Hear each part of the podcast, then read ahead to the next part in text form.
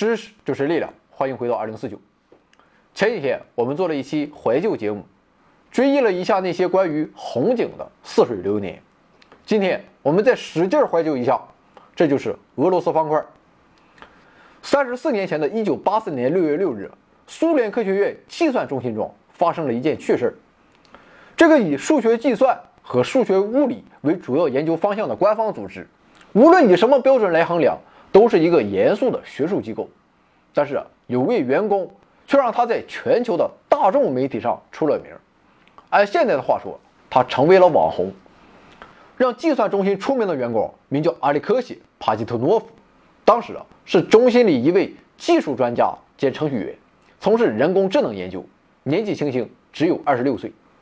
他喜欢玩智力游戏，而且难得的是他还自己写游戏。那么就在这年春天。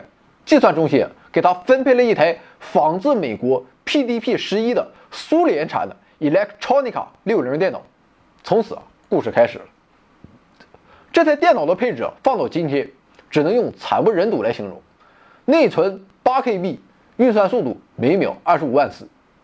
可以说，就这个配置放在今天，随便一个二十块钱的计算器都能秒杀它。就这东西。当年居然能用来研究深不可测的人工智能，说起来都让人难以置信。当然，话又说回来，三十多年后的我们，其实是在用全知全能的上帝视角来审视先驱者的。如果没有当年简陋甚至可笑的努力，又何谈今天的逼格呢？不管怎么说，这下帕吉特诺夫是有了新玩具了。于是他把自己常玩的一些智力游戏用 Pascal 语言重新编写。再在电脑上运行，通俗的说就是写游戏、打游戏。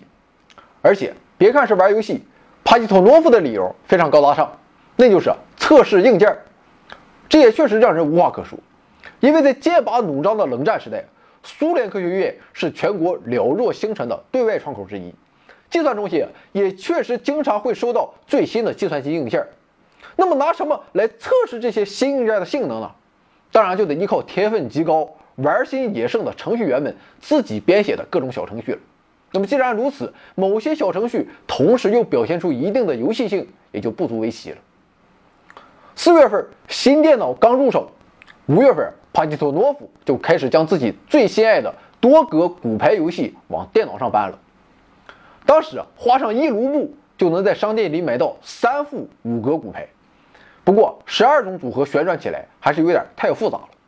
那么，如何在保证趣味性的前提下删繁就简呢？帕基托诺夫的做法很简单，那就是把五变成四。那么这样一来，骨牌数量就从十二锐减到了七。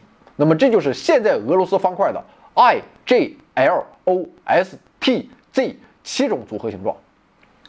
现在摆在帕基托诺夫面前的问题是，如何让电脑显示出骨牌图形？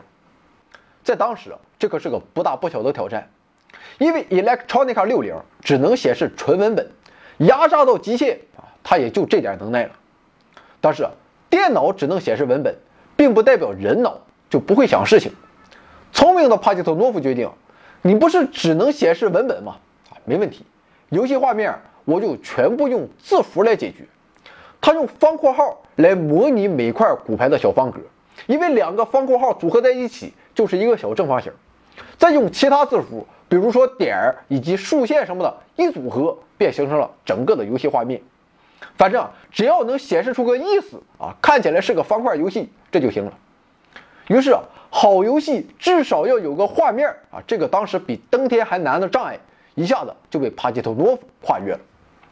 不过新问题马上接踵而至了，落下的骨牌不断堆积，很快啊就填满了整个屏幕。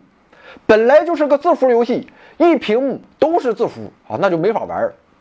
这一次啊，帕西特诺夫再次选择了最简单的应对方法，那就是删掉那些填满的行。正是这一看似毫不起眼，也没有什么创意可言的，甚至可以说是无奈之举的选择，成为了整个游戏画龙点睛的一笔。由此，人们就开始为填满每一行而绞尽脑汁了。一句话就是，这个游戏它活了。从五月到六月，帕基特诺夫花了整整三周时间来做这件事，据说期间还抽了数量可观的烟。不过总算还是做出来了。在帕基特诺夫的同事中，这款只有 27K 字节大小的游戏迅速流行开来。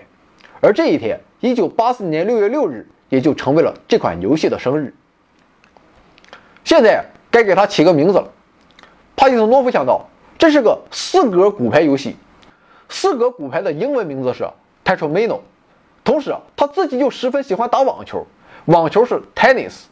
于是，帕基特诺夫合二为一，游戏便被命名为 Tetris。后来，Tetris 进入中国，被翻译为俄罗斯方块。虽然与原意相差很大，但是来自俄罗斯的方块游戏，这也算是十分出色的翻译了。俄罗斯方块诞生后，帕基特诺夫的同事格拉西莫夫将它移植到了 IBM 的 PC 机上，由此更多的人接触到了俄罗斯方块。那么以此为起点，计算中心所在的莫斯科迅即出现了俄罗斯方块的爆炸性流行。之后，这个 PC 版又流传到了同属社会主义阵营的匈牙利。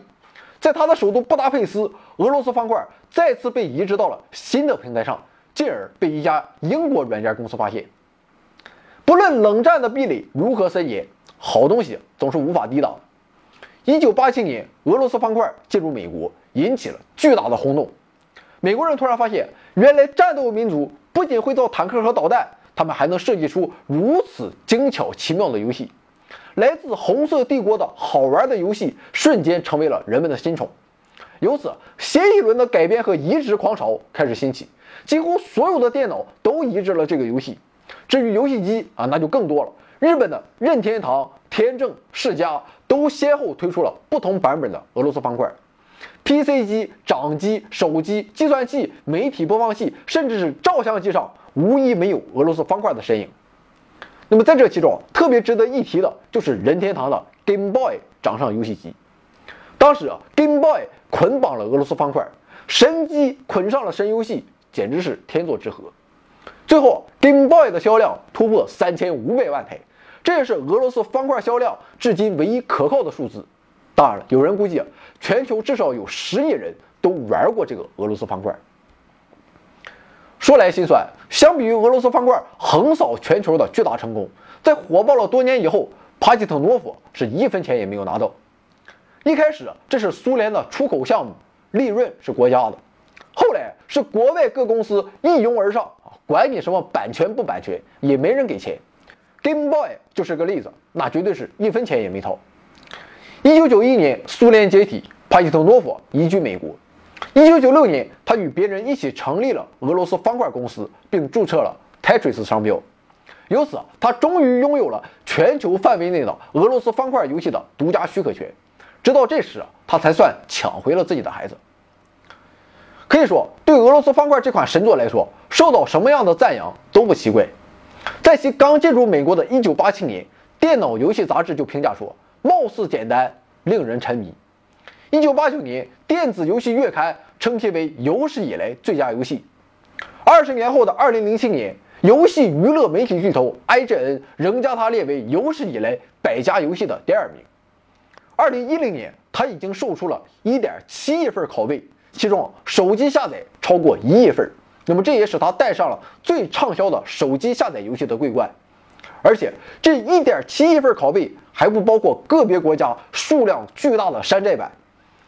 所以啊，到底有多少机器装载过俄罗斯方块，这是永远难以计算了。回想俄罗斯方块刚进入美国时，一度让无数青年夜以继日地沉迷于此。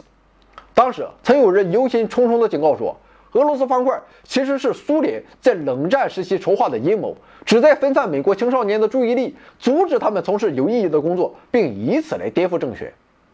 多年以后，《纽约时报》却专门为这个帮助人们在各种无聊场景下打发时光的小游戏刊文，称赞说：“俄罗斯方块是宇宙尺度下的夸克级人文关怀。”不论是夸上天还是贬入地，I G L O S T Z 都丝毫不为所动，他们只是年复一年的不断降落，等待着你的消除。随着方块降落的是我们的童年时光。而伴随着方块一起消除的，则是我们那早已忘却的简单的幸福。回到二零四九微信订阅号已全面升级，微信搜索“回到二零四九”或 “back to 二零四九”，阅读节目文本，还有更多惊喜，精神的、物质的，还有你懂的。